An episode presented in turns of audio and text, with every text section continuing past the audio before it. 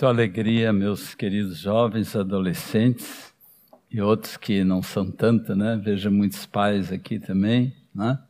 Talvez até alguns vovôs.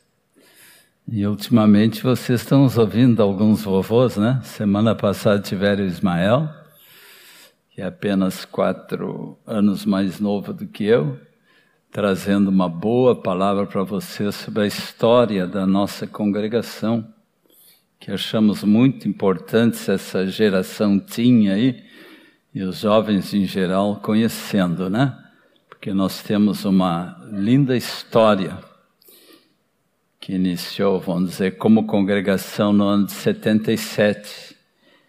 Eu sou um dos, dos pastores do primeiro presbitério que foi formado e já estou há 44 anos pastoreando. Então, louvo a Deus porque posso estar no meio de vocês. E louvo a Deus também que na igreja não se fala em abismo de gerações. Já ouviram essa palavra, né? Na igreja isso acabou, né, Samir? Não há diferença entre adolescentes, jovens, adultos, uh, idosos, casados, porque todos somos uma família, né? Assim como se vive em casa como uma família unida em Cristo, assim a igreja é a nossa grande família. Então, qualquer tendência que surgir no meio de vocês, jovens, de haver essa certa separação entre faixas etárias, né? Vamos abolir com isso em nosso meio. Amém? Porque nós todos somos um em Cristo Jesus. Aleluia. Então, estou feliz por estar aqui para repartir uma palavra que já reparti há três domingos atrás com a, a igreja que congrega aqui de manhã, né? E aí alguns jovens, né? Deu alguma repercussão, pediram que eu viesse trazer para vocês também essa noite e aqui estou feliz por estar com vocês repetindo essa, trazendo uma palavra. Eu quero começar com o texto de Oséias, capítulo 7, versículo 8. Quem está com essa Bíblia ali? Oséias vem logo depois de Daniel, né? É um daqueles profetinhas escondidos, né? Até que esse livro é um pouco mais longo, tem 14 capítulos. Está entre Daniel e Joel. Ultimamente eu tenho sido muito edificado com a leitura dos profetas. E quero estimular vocês jovens é que leiam de vez em quando, né? Claro, o Novo Testamento tem que ser prioritário, né? Nossa leitura mais frequente no Novo Testamento, mas em momentos assim de tranquilidade, como se chama nos nossos devocionais, né? Busquem ler também o Antigo Testamento. Alguns não gostam porque tem histórias difíceis de entender, e, e coisas assim só da história de Israel. E o que, que importa isso? Israel foi um povo abençoado, né? Antes da criação da igreja, que teve o privilégio de ser a primeira, a primeira nação com religião monoteísta, ou seja, que acredita num só Deus. E nós somos frutos desta herança, né? Nós somos fruto dessa crença do pai, de, pai Abraão, né? Que foi ali com ele que se deu o início dessa grande nação. A história de Abraão, as histórias que estão ali no Gênesis, de José e muitas outras, a vida dos profetas. Eu quero estimular vocês, jovens, que estudem mais estes homens de Deus também do Antigo Testamento. Aqueles profetas eram os valentões que iam quebrando barreiras, derrubando muralhas, né? E procurando levar a um povo de dura serviço, um, serviço, um povo muito cabeçudo, a palavra que eles estavam rejeitando. Alguns até foram cerrados pelo meio, pelos seus próprios patrícios, os da mesma nação, fizeram isso, né? Com seus profetas. Foram homens muito valentes e hoje a igreja está precisando assim de homens deste quilate, homens cheios de unção, cheios de poder. Eu quero pedir que vocês não esqueçam de orar que Deus levante mais obreiros assim corajosos do tipo João Batista, que proclamava: já está posto o machado à raiz da árvore, arrependei-vos que está chegado o reino de Deus. A mesma mensagem do Filho de Deus que ele estava anunciando, não é? A mesma mensagem que hoje nós estamos proclamando. Por isso que é importante que vocês orem no sentido de Deus levantar hoje profetas e apóstolos, especialmente, porque esses estão na lista lá de, de, de, de homens de Deus, que, de grande envergadura. Apóstolos, profetas, evangelistas, e a igreja está muito carente desses três. Temos muitos pastores, muitos mestres, muitos discipuladores, né? Creio que há uma carência, uma falta de profetas, de apóstolos, de evangelistas para que haja uma sacudida maior neste mundo. Amém? E quem sabe Deus vai levantar e já está levantando entre essa nossa juventude querida aqui. Orem por isto. Aqui em Oséias 7,8 temos uma, uma expressão muito interessante. Explicando um pouco, vocês vão entender. Efraim se mistura com os povos, é um pão que não foi virado. Um pão que não foi virado. Por quê, né? Uma explicação da, da época antiga, lá em Israel, eles cozinhavam pães do tipo assim como nós temos a massa de pizza hoje, né? O pão da ceia que nós usamos aqui, mais chato assim, né? Uh, era semelhante a este. Então, naquelas eras mais primitivas, eles cozinhavam os pães em cima de pedras quentes. Tem um exemplo disso lá em 1 Reis 19,6, que é um texto que Elias, vou dar uma ledinha aqui ligeirinho, 1 Reis capítulo 19, Elias, quando foi alimentado por Deus, já estava morto de fome, Olhou e viu, 19,6, junto à cabeceira um pão cozido sobre pedras em brasa e uma botija de água. Comeu, bebeu e tornou a dormir. Ele estava aqui desesperado, Elias. Ele estava sendo assim perseguido pelos inimigos de Deus através de uma rainha malvada que até hoje é nome de mulher ruim, né? A Jezabel, casada com Acabe, idólatra de tudo que é tipo de deuses, não é? E ela queria matar o, o Elias, e ele chegou a se refugiar numa caverna e estava até pedindo para morrer de tão desesperado que estava, quando de repente ele viu junto à cabeceira um pão cozido sobre pedras em brasa e uma botija de água. Quem botou ali? Não diz aqui. Deduz-se que só pode ter sido um anjo, porque um anjo apareceu ali no versículo 5, o tocou, ele disse: Levanta-te come. Já pensou que legal? A gente comeu uma refeição né? feita pelas mãos de um anjo. Eu não comi ainda, né? A não ser o papo de anjo, aquele doce lá, não tem nada a ver, né? Mas não é esse que eu estou falando. Mas então, amados, aqui estava o costume, né? Cozinhado em pedras sobre a brasa e alimentou Elias. Na versão da NAA, que alguns estão adotando, está forno quente, mas eu prefiro essa tradução da RA que eh, combina mais com aquilo que estou falando. Esse tal de Efraim que é mencionado aqui, é bom lembrando um pouco da história de Israel, né? Que era um dos filhos de José. José teve onze irmãos e uma irmã, que era a décima terceira. Filhos de Jacó, que era neto de Abraão, já tinha começado a nação hebraica. Este José, todos conhecem muito bem a história, né? E é uma das histórias mais longas da Bíblia, que está no, no livro de Gênesis, capítulo 37, até o 52. 15 capítulos.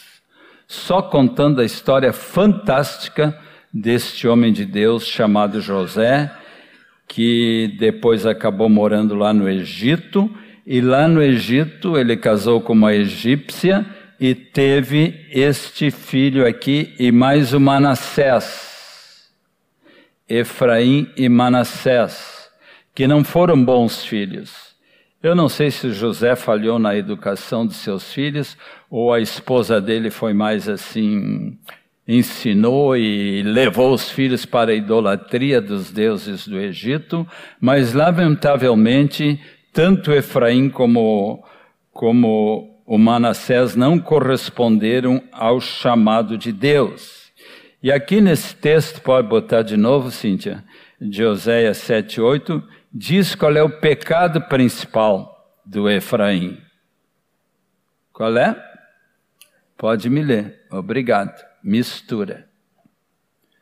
Mistura com os povos. Se misturou com a cultura dos povos ao redor, isto incluía muita idolatria de falsos deuses, não é? Se misturou com as más práticas imorais, não é? Que não é, não, nada disso ele tinha aprendido do papai José, então ele foi um filho rebelde, um filho que se afastou dos caminhos do Senhor, e tanto ele como Efraim se tornaram, como diz no texto da Bíblia, meias tribos.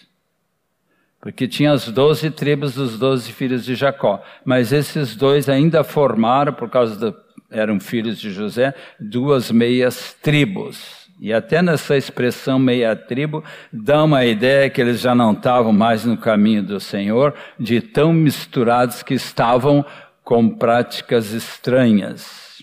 Depois eles foram absorvidos pelos árabes e acabaram criando a, a cultura árabe, né?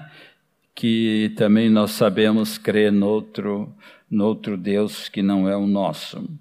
Então a gente vê que toda essa prática aí deste, deste pão que não foi virado, que é o Efraim, não é? Era, era uma verdadeira abominação aos olhos de Deus, porque eles não foram fiéis àquilo que tinham recebido de Deus. Abominação é uma das palavras mais fortes na Bíblia, que quer dizer sentir nojo sentir horror, detestar, odiar, né? Uma palavra muito forte quando ela aparece na Escritura, né? E quando Oséias aqui, que era um desses profetas valentes, né? Está comparando Efraim a um pão que não foi virado, isto quer dizer que a vida daquele homem só servia para o lixo. Porque um pão que não foi virado, pensem bem, né? Aqui está um pão, né? Se a gente não vira para o outro lado da massa também ficar cozida e só oferece, né, essa por cima que está cozida, ninguém vai ter coragem de comer, né? O pão que do lado está tostado, cozido e a outra parte está crua. Se torna um pão intragável. Então, que interessante essa expressão, né? Que só serve mesmo para ir para o lixo. E deduzindo, indo mais longe nesse pensamento, né? Ele, ele é um povo cujo destino será somente trevas e perdição. Muito tristes. Agora vocês devem estar pensando: onde é que o Telmo quer chegar? Na minha vida e na tua. E te perguntar: bem diretamente: Tu está deixando Deus te virar? Te cozinhar dos dois lados? Ou tem umas áreas da tua vida que tu diz assim para o Senhor: Aqui não toca, tá, Senhor? Isso aqui eu gerencio. Aqui, por favor, não te intrometas. Tu tem coragem de dizer isso para Deus? Aquele que efetuou uma grande salvação na tua vida? Eu quero te servir, Senhor, mas o meu dinheiro eu administro. As minhas finanças eu decido. Então não se concebe um cristão assim, meia boca, né, como se diz. Esse é o pão que não foi virado. Então, pensando nesse cântico que eu escolhi como introdução, a gente está cantando tão bonito aqui, eis-me aqui, Senhor, que a cruz, em meio à adoração, né? Vai criando, vai fazendo uma nova criação na nossa vida, vai desenvolvendo a nossa vida. Uma das palavras mais fortes de Paulo foi: desenvolvei a vossa salvação com temor, temor, pensa assim, e tremor, né? Isso quer dizer que nós devemos levar as coisas a Deus, de Deus muito a sério. Que ninguém brinque com as coisas de Deus entre nós, porque isso na verdade é uma abominação e sofrerá um severo julgamento por causa dessa atitude. Então, esta pergunta eu quero repetir novamente. Tu está deixando Deus te virar? Em outras palavras, estás deixando Deus te transformar? Aquele que começou boa obra há de completá-la até o dia de Cristo Jesus. Tu está deixando ele completá-lo ou diz assim para Deus: até aqui tu vai, o resto eu administro. Estanca, você estanca a atuação do Espírito Santo na tua vida. Por favor, que isso não aconteça em nenhum de nós. Contando um pouquinho da minha história, queridos jovens, eu passei por muitas assim mudanças na minha vida transformações muito importantes na minha vida. A primeira aconteceu quando eu tinha idade daqueles garotos ali, deve ter uns de 14 anos aí. Quem tem 14 anos aí, levanta a mão. Ó, tá cheio, mais uns de 14 aí. Parece que a galera tinta só ali, né, Jonathan? Mas tá meio misturada, né? 14 anos eu tive um encontro transformador com Cristo Jesus. Eu era um adolescente muito tristonho, sem sentido para a minha vida, não conhecia o Senhor, apesar de estar numa igreja evangélica, mas houve muitas falhas na minha educação.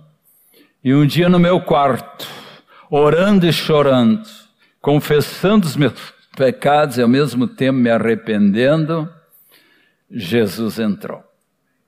E foi fantástica aquela experiência. Já contei para muitas pessoas, eh, vocês já devem ter ouvido, mas sempre tem gente nova na igreja que é bom ouvir, né?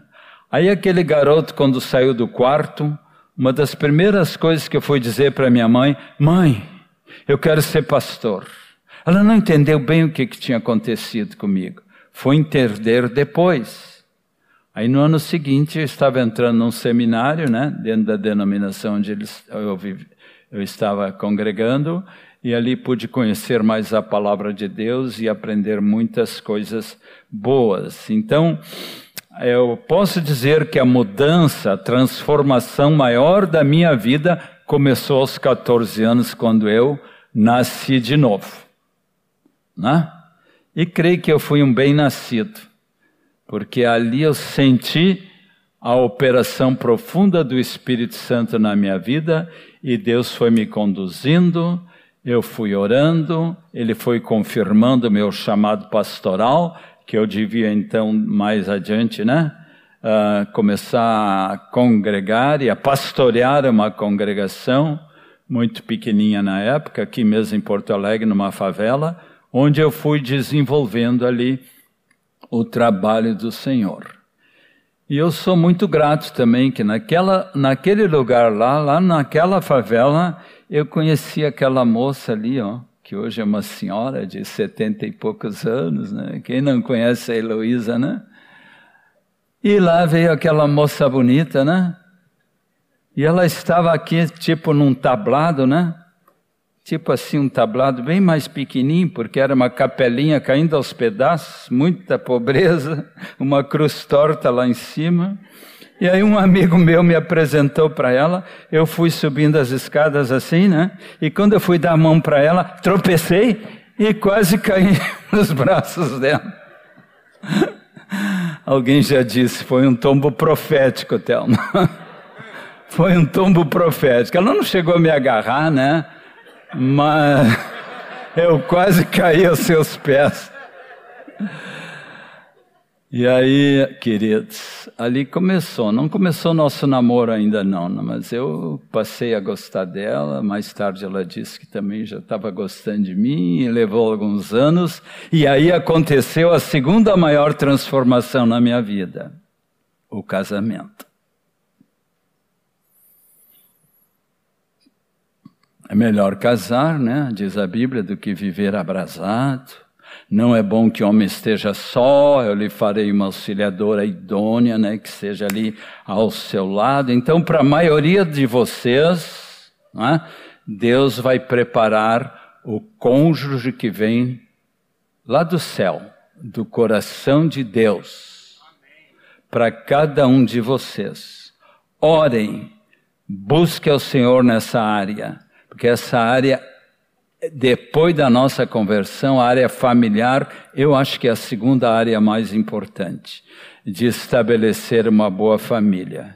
E se um relacionamento não deu certo, como foi meu caso, eu antes uh, conheci duas moças assim, que nenhuma delas assim uh, bateu no meu coração que devia ser, ela, né? Não é, não foi namoro assim de impureza, não. Foi só mais um conhecimento, uma amizade, até com uma delas parecia que Deus estava confirmando. Mas quando foi o nosso encontro com a Heloísa, ela é uma moça que buscava muito o Senhor Jesus, recém tinha se convertido, estava naquele viço assim, como se diz, né? Naquela alegria, uma moça viçosa, que recém tinha conhecido Jesus, né? eu era convertido há mais tempo, aí Deus foi confirmando, foi confirmando, e no dia 18 de dezembro de 1971, nós casamos.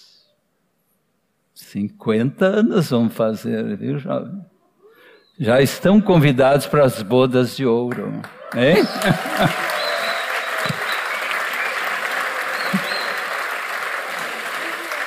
Tá gravado isso aí? A Heloísa vai me xingar depois. Como é que tu convida toda a igreja com esse tempo de Covid? Nem sei se vai dar para fazer uma festinha com mais de 20 pessoas. O Rogério, ano passado, participou. Teve a sua bodas de ouro, mas só em família. Não deu para fazer assim uma, uma festa assim com vários irmãos. Mas, queridos, essas mudanças são muito importantes na nossa vida. E depois do casamento, que foi um passo assim que me ajudou muito, deu um up na minha vida. Os jovens conhecem essa palavra, né? Um up. Não estou falando aquele carro, né? Mas uma levantada assim.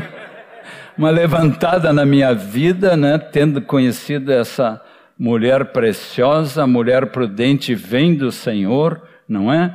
Então, que coisa boa agora Todas as manhãs, quando a gente se levantava, nós ia orar junto, nós ia meditar juntos na palavra. Às vezes eu achava que ela tinha mais sabedoria que eu. A gente criou assim um nível espiritual muito bom entre nós. Aliás, o que mais me atraiu nela não foi tanto a beleza física, mas foi a, a graça de Jesus aquela alegria que ela tinha, aquela disposição de servir o Senhor Jesus. Por isso, meu querido jovem que está me ouvindo, desde já comece a orar por esta esposa prudente que vem do Senhor e comece a orar por aquele varão de Deus que Deus está esperando dar para vocês, meninas, no momento certo. Tá? É um assunto que tem que ter muita oração para não sair casamento errado aqui no nosso meio. Porque é muito lindo quando num casamento engendrado né, pelo Senhor, uh, os dois têm essa convicção que Deus está querendo que eles casem. E a convicção também vai para as famílias.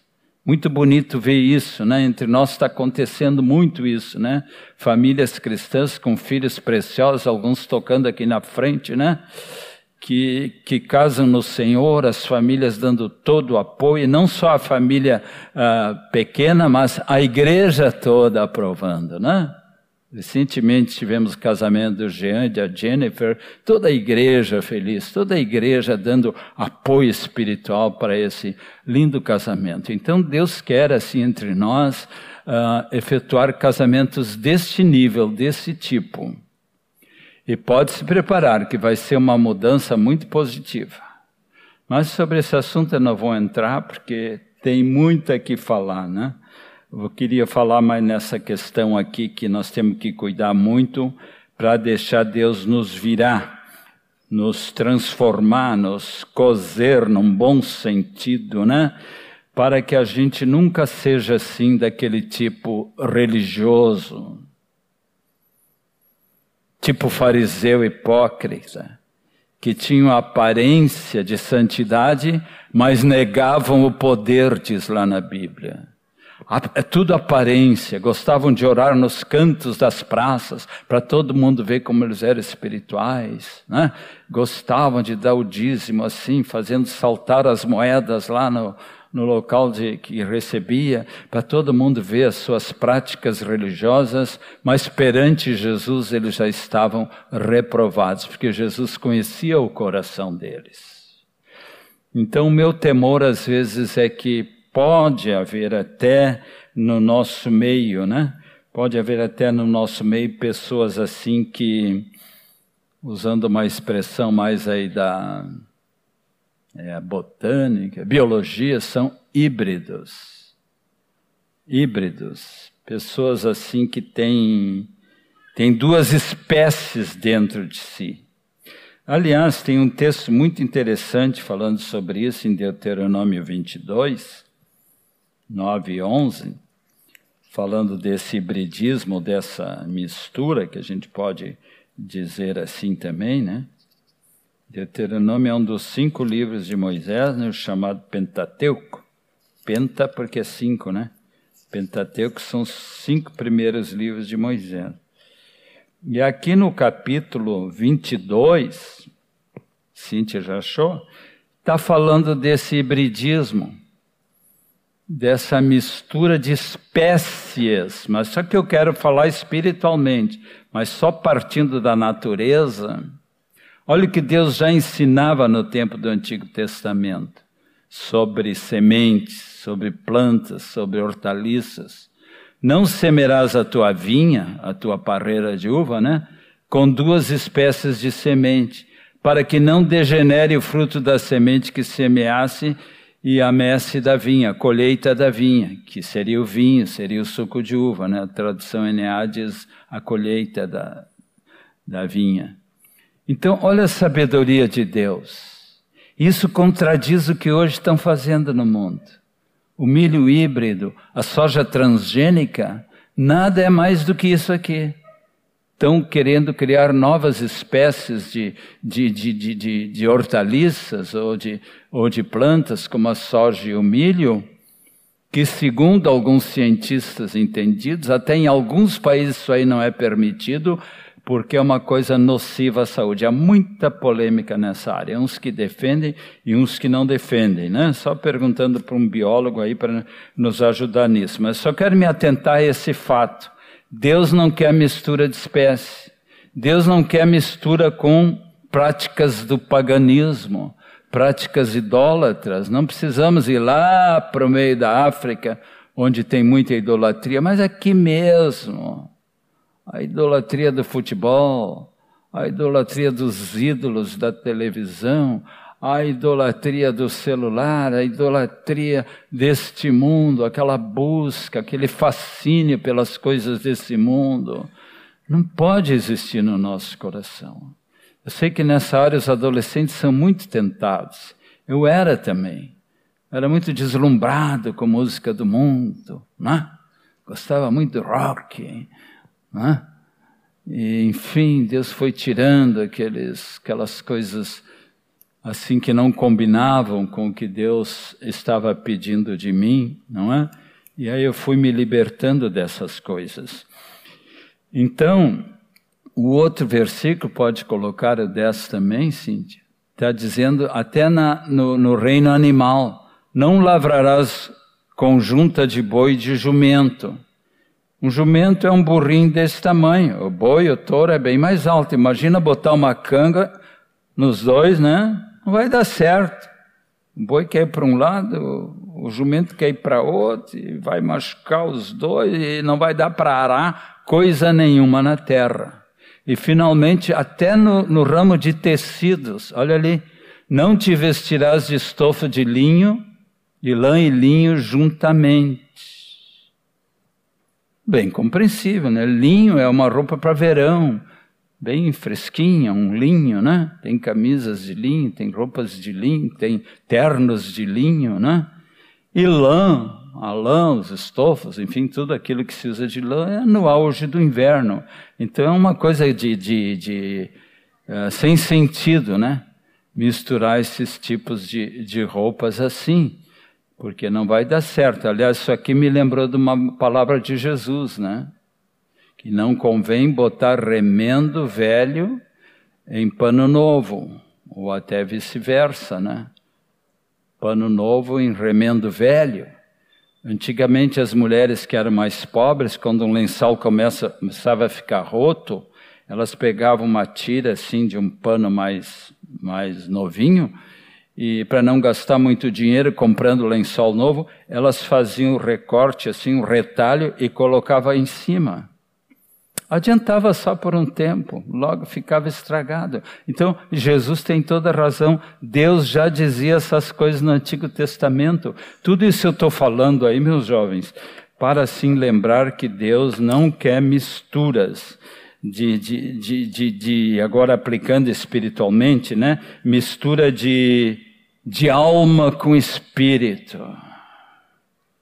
Aqui eu quero recomendar um livro muito bom do Watchman que vai ajudar os que estão interessados nesse assunto. A diferença de alma e espírito. Porque a Bíblia diz que nós temos alma e espírito. Né?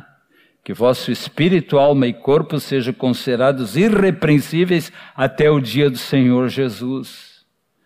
A alma, a nossa alma, não me pergunte em que lugar ela fica, né? Alguns acham que o espírito está no coração, que a alma está no cérebro. Não interessa. Isso é um mistério espiritual que Deus não revelou. Mas a verdade é que Deus está dizendo, e nós entendemos também através do, daquele livro, né, que a nossa parte da alma é a chamada parte psíquica, que é aquela que os psicólogos estudam para ajudar pessoas com depressão, pessoas com terríveis problemas psicológicos, esquizofrenia e não sei mais o que, né? E procura ajudar essas pessoas para que elas assim, na sua alma, tenham um pouco de tranquilidade. Dão remédio, dão remédio, nunca ajuda. E os psiquiatras também se envolvem, fazem um trabalho bom muitas vezes, mas não conseguem atingir o âmago do problema. Porque o problema da pessoa é estar separada de Deus, é estar longe de Deus. Enquanto aquele vazio espiritual não for preenchido, nenhum psicólogo aí que não é cristão poderá te ajudar, porque ainda mais que há muitos que não creem né, nessa parte espiritual.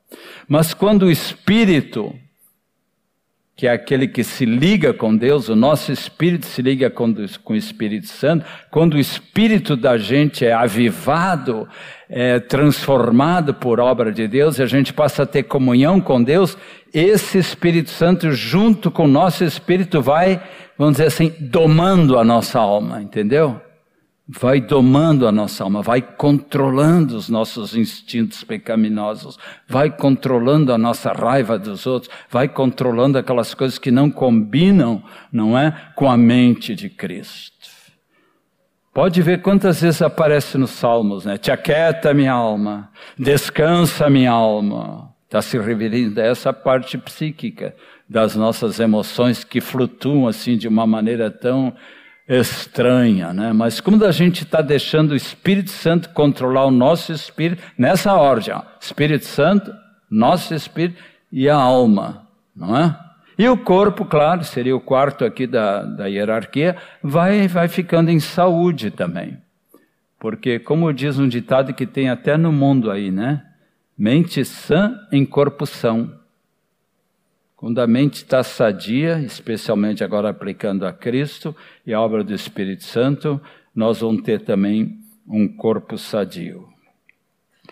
Então, amados, fora com todas essas coisas, essa, essas misturas que não combinam né, com a nossa vida espiritual, E se você se deixar assim conduzir pelo Espírito Santo, se você se deixar assim ser cozinhado, né, pelas mãos do Senhor, que vai fazer um pão gostoso, saboroso, né? Que depois você possa se tornar um pão vivo, como Jesus disse, eu sou o pão vivo que desceu do céu. Então nós como representantes de Cristo poderemos também alimentar as vidas famintas. Porque nós somos pequenos cristos aqui na terra, é? Aí, assim como Cristo deu a sua vida, que está tão bem representada na ceia do Senhor, né, partindo o seu corpo, assim como nós repartimos o pão da ceia, está significando que nós estamos repartindo a nossa vida, doando a nossa vida para os irmãos, orando por eles, ajudando-os em suas necessidades, as mais diferentes, não é? Somos então, como alguém disse, alimento para o mundo. Pão e vinho. Agora eu quero falar do vinho. Vamos para um texto muito interessante de Jeremias 48, 11. Mais um dos profetas que eu amo. Um jovem aqui já nos falou de Lamentações hoje, né? Lamentações tem lindos versículos. E aqui no,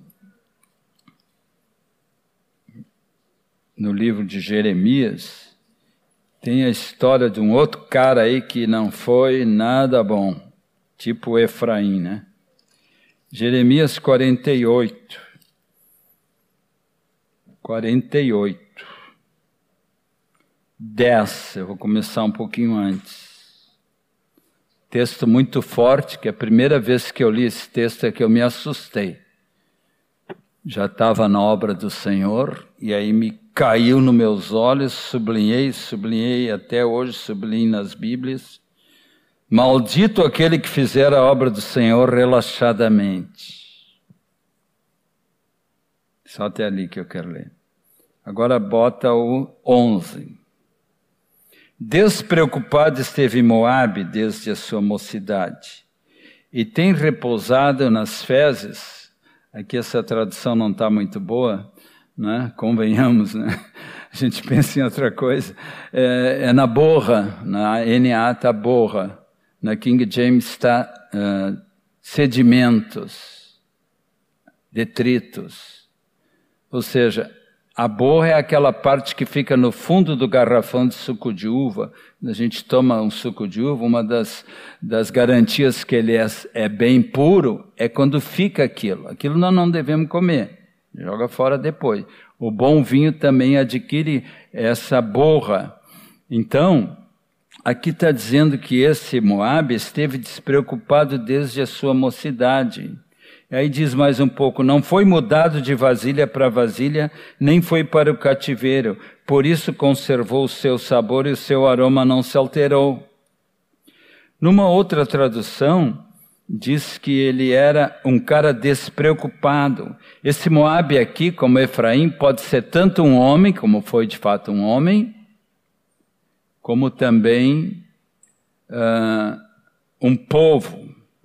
Esse Moabe tem uma história muito triste na Bíblia. Ele era um dos filhos de Ló, através de um incesto vergonhoso, e e vieram dois rapazes com as duas filhas de Ló, Amon e Moabe. Já começou muito mal aquilo. Começou muito mal. E esses dois aqui, mais adiante, né, que tinham já vivido na pecaminosa Sodoma, né, uh, foram assim homens assim de má índole. Estudando a história tanto de Moabe como Moab, como Amon, os amonitas e os moabitas, vê que esses, essas duas dois povos, né, que hoje estão entre os árabes, talvez com outros nomes, né, exerceram uma influência muito negativa sobre Israel.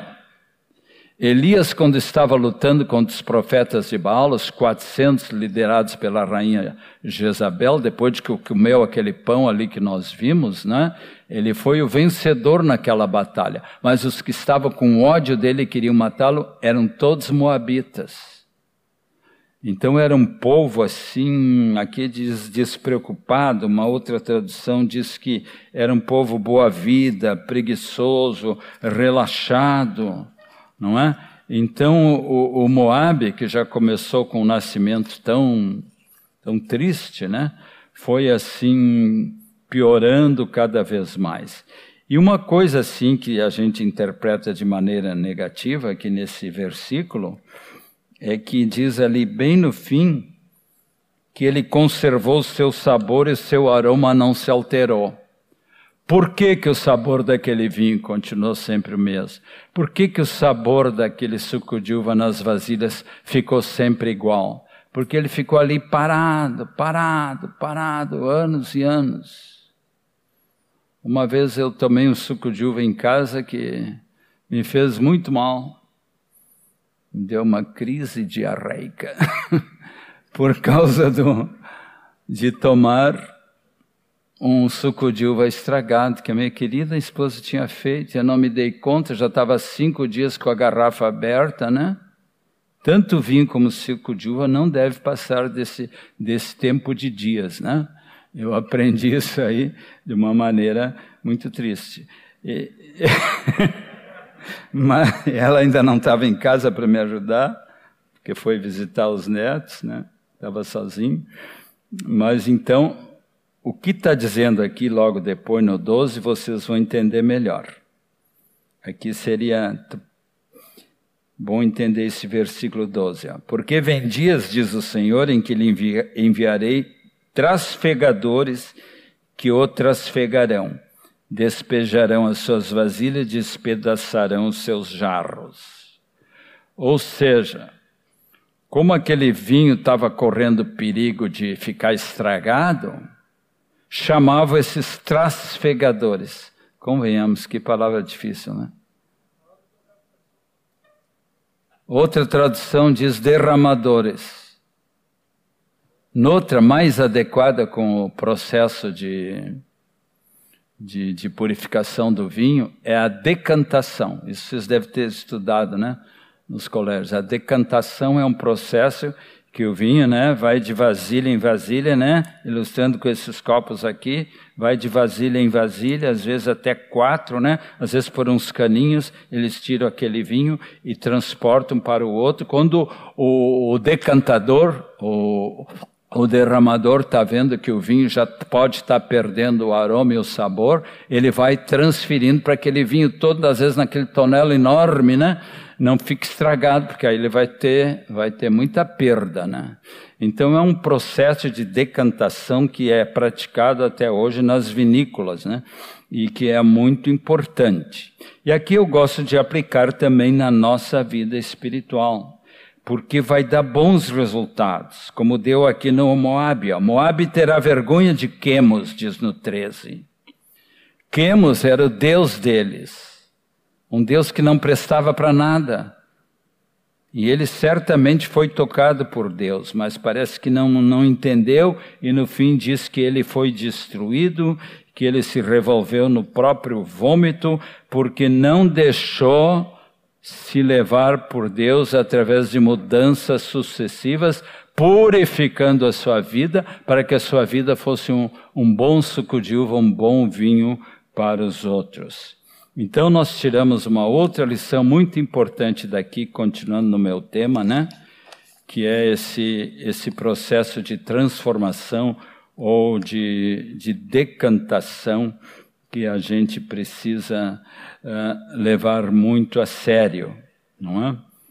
Uh, Moab, com o caso dele, não, não adiantou, nem com o irmão dele, o Amon, né? Foram destruídos, um povo que pereceu na sua miséria espiritual.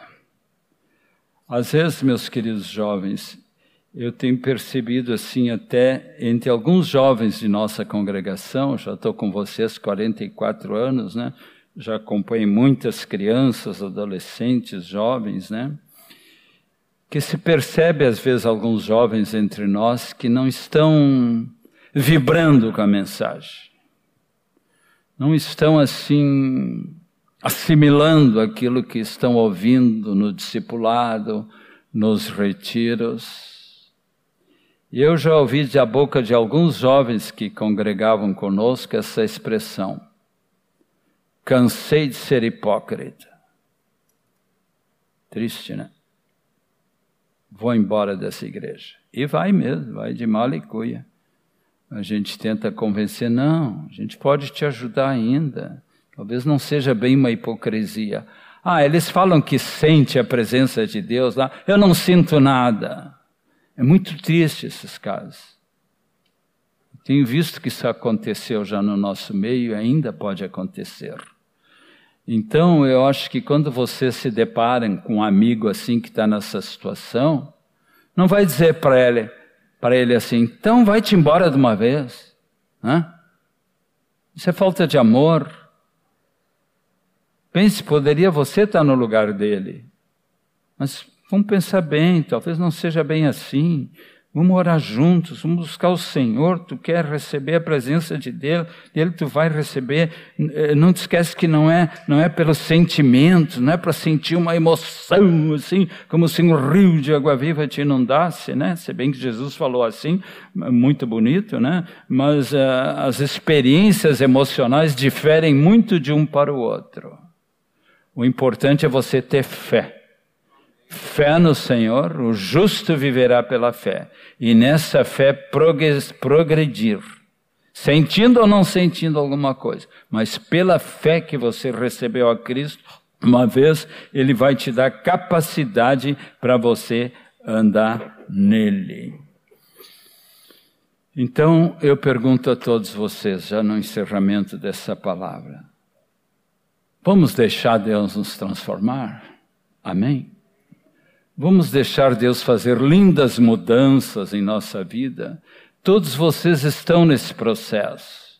Até eu, com meus 78 anos, ainda estou querendo mudar, ainda estou querendo descobrir coisas novas, ainda estou querendo me aperfeiçoar. A perfeição só depois da morte, lá na glória de Cristo, né?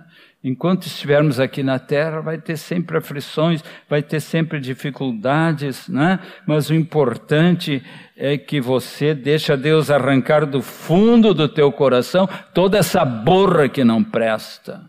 E vai estragar o vinho, o suco de uva, né? Vai jogar fora aquela coisa, não é? Assim como aquele pão que não foi virado e não prestava para nada e, e decidir que você quer cooperar com Deus nesse processo de transformação, de decantação, de purificação. Afinal, não está escrito que de Deus somos cooperadores?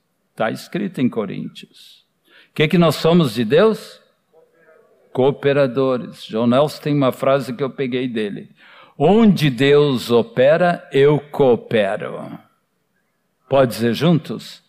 Onde Deus opera, eu coopero. De novo, onde Deus opera, eu coopero. Mas que seja assim, né? Somos cooperadores com Deus. Senão você nunca vai chegar a um patamar assim de evangelizar lá fora as pessoas, de ter prazer na comunhão com Deus. É capaz de se acostumar assim, vai tudo virando uma, uma religião e não uma vivência íntima Fuja da religião, mas fique firme com Cristo. Amém? Esse é um grande perigo. Quero trazer mais alguns versículos fortes que vocês conhecem. Na NA diz assim: Deixe que Deus os transforme pela renovação da vossa mente.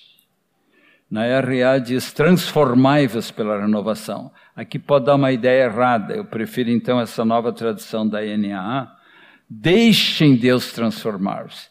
É deixar, é deixar o Espírito Santo atuar na vida, na tua vida e pelo impulso do Espírito Santo, cooperando com ele, a tua mente vai sendo renovada espiritualmente. Amém? Vai sendo, sim. Deus vai cada vez mais te avivando, eu disse amém à oração daquele rapaz quando ele pediu: Aviva no Senhor, aviva a tua obra.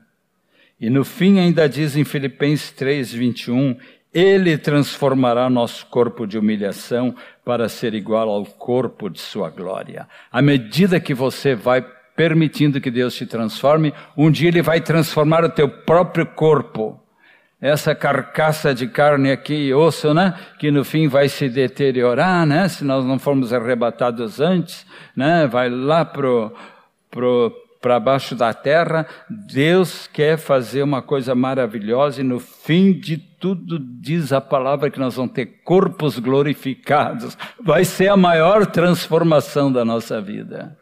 Depois que nós fomos ressuscitados com corpos glorificados, vendo a Jesus face a face, sendo iguais a Ele, aí sim santidade perfeita, sem mais problema de pecado, Satanás já foi expulso, não tem mais inimizade entre os irmãos. Ele diz aqui nesse texto maravilhoso de Filipenses 3, 21, transformará nosso corpo de humilhação para ser igual ao corpo de sua glória. Amém, meus jovens? Eu vou pedir para a Cintia agora colocar um vídeo que é muito interessante sobre a metamorfose da borboleta. Se der para apagar essa luz aqui, alguém pode tomar essa providência? Fica mais escurinho ali, melhor para ver. Metamorfose, não bota ainda, tá? Só quando eu disser, tá, Cíntia? Metamorfose em grego é uma palavra que foi transliterada para o português, que quer dizer transformação. Transformação. E vocês já devem ter estudado isso no, nos colégios, né? E como é linda a metamorfose da borboleta. A minha filha mais velha fez um experimento muito bonito com lagartas. Ela dá em, tem aula home em casa com a filhinha, né, de nove anos, e ela pegou umas lagartas lá de um matinho, de um pé de maracujá perto da casa dela, e pegou umas lagartinhas bem pequeninhas assim, que estavam em cima das folhas, e levou para um vaso dentro da sua casa. E viu, agora tu pode botar o vídeo, viu como aquelas lagartas iam crescendo e ficando gordas à medida que elas iam comendo aquelas folhas do maracujá. E foram desenvolvendo, desenvolvendo, ficando bem nutridas. A minha netinha encantada vendo aquilo. No começo eram umas lagartas feiosas, né? Assim, mas elas foram evoluindo, foram ficando gordas, não é? Aí, por um processo muito lindo, tá difícil? né? Não tá para botar? Acho que vai dar sim. Naquele domingo que eu preguei de manhã deu bem certinho. Mas tudo bem se não der, né? Eu já estou explicando. É porque ali também tem esse versículo no final que eu achei muito, muito importante. Então, vocês devem ter visto quando naquele processo, né? A lagarta, ela começa a expelir através do seu abdômen um fiozinho assim do próprio organismo da lagarta vai saindo um fiozinho que vai envolvendo aquela lagarta que já está do tamanho de um dedo assim, né? E vai, ó, está mostrando ali, ó. E aí ela, ela fica dentro daquele casulo. Tem vários tipos de lagarta, tem umas mais feias do que esta, não é? E aí ela já está pendurada ali no tronco. Olha ali, está se formando o casulo, primeiro verdinho, vai assim cobrindo a lagarta, vai cobrindo, vai ficando uma coisa mais dura. Ela é como se fosse uma casinha, onde ela fica ali sendo incubada, tipo um pintinho.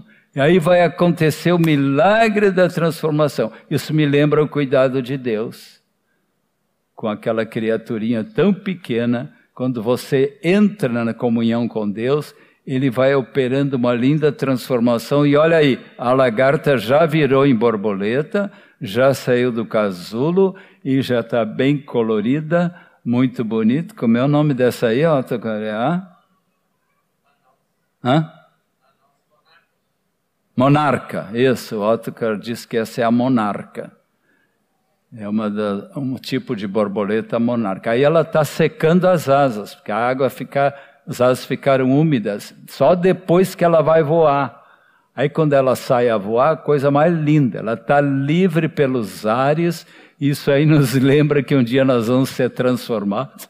Éramos uma feia lagarta e Deus nos transforma. E agora esse versículo aí que eu deixei de citar, mas que eu quero que todos leiam comigo.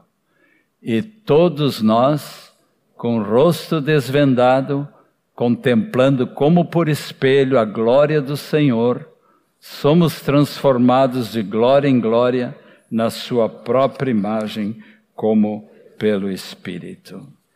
E aqui eu encerro, desejando que Deus nos transforme cada vez mais e que cada um de vocês venha cooperar com Deus. E deixem Deus fazer a obra. Tem um momento ali quando aquele fiozinho está se desprendendo, a borboleta está se desprendendo do fiozinho. Às vezes as crianças querem fazer isso. Mãe, eu vou puxar esse fio, ela está presa, não consegue sair. Jamais faça isso. Porque se você puxar o fiozinho, aí mesmo que ela vai morrer. Então, deixa Deus terminar o processo do novo nascimento. Não, é, não intromete, não bota tua colher torta, como se diz. Né? Deixa Deus terminar. Não é você que converte alguém, é o Espírito Santo. E Ele fará essa obra maravilhosa, mas, claro, é você orando, cooperando com Deus, Deus vai te mostrar. Até que nós teremos corpos glorificados, seremos semelhantes a Jesus então encerro essa mensagem desejando que cada um de vocês seja cada vez mais transformado. Amém? De glória em glória diante do Senhor. Os que querem, se levantem. E nós vamos cantar um cântico que fala isso. Tudo que há em mim necessita ser mudado, Senhor. Eis-me aqui, Senhor, nós cantamos antes. Mas todos aqueles que querem passar por esse tremendo, profundo e lindo, linda obra de transformação, digam isso para o Senhor. Diga isso para o Senhor. Não se distraia com outras coisas. Se alguém desejar vir aqui à frente para a gente orar por ti, porque por causa de uma necessidade, de um problema, enquanto cantamos, pode vir. E outros podem acompanhá-los orando por essas pessoas. Se vier mais alguém, pode chegar. Deus está operando a transformação em cada vida. Aleluia, Jesus. Renova-me, Senhor. Nos cantar este.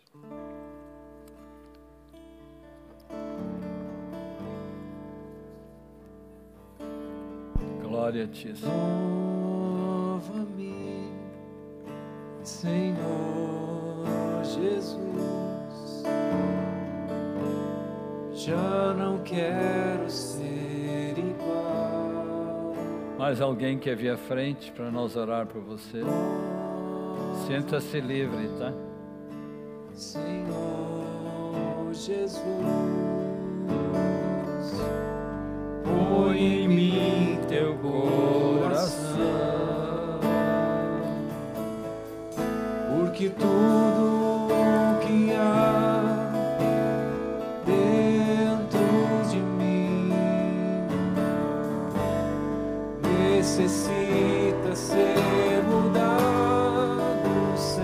Essa mudança Ele está fazendo. Mais alguém quer que vir aqui à frente? Alguém que não se entregou a Cristo ainda? Quer receber a graça de Jesus? Alguém que quer se converter hoje, vem aqui à frente enquanto cantamos mais uma vez. Aleluia. Renova-me,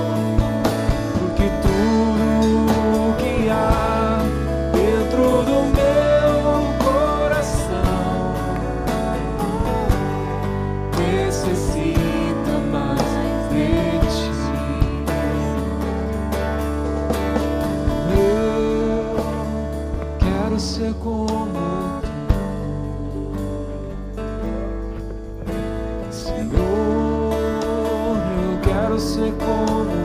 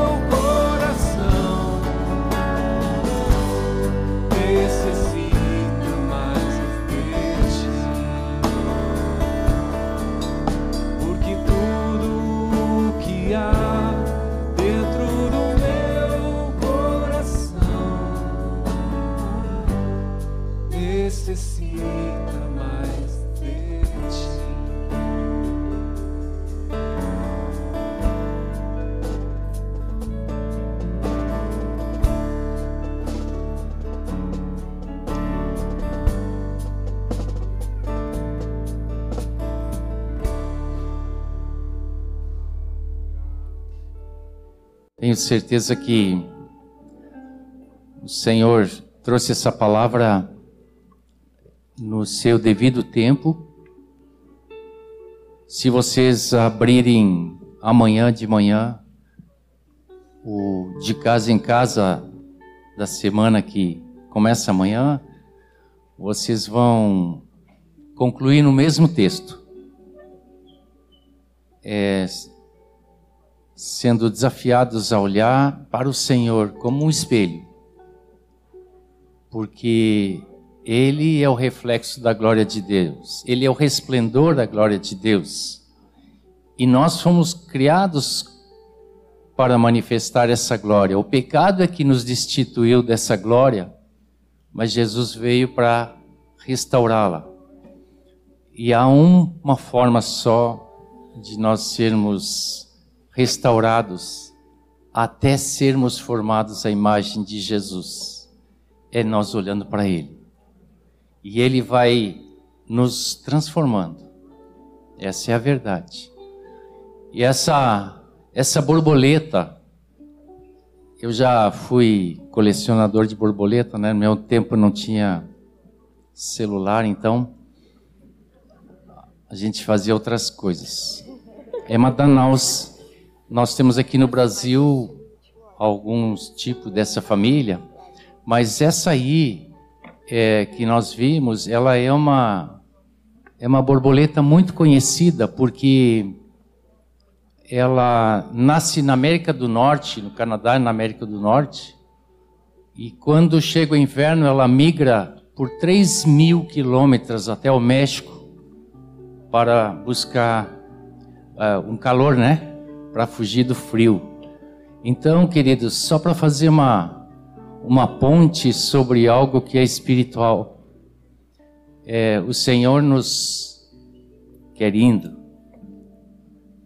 indo para manifestar a sua glória. Não deixem que essa palavra se perca no momento hoje. Permanece nela, medita nela. Ouve o de casa em casa que vai reforçar esse ensino e deixa Deus nos transformar como congregação à sua imagem. Não vai ser outra coisa mais sublime, mais visível, mais glorioso do que sermos a imagem da glória de Jesus. Pai querido, quero abençoar essa parte da congregação para que ela seja formada a tua imagem. Senhor, que o mundo possa ser impactado por muitos milhares de quilômetros, por essa beleza que vem da tua santidade. Aleluia, Senhor. Em nome de Jesus.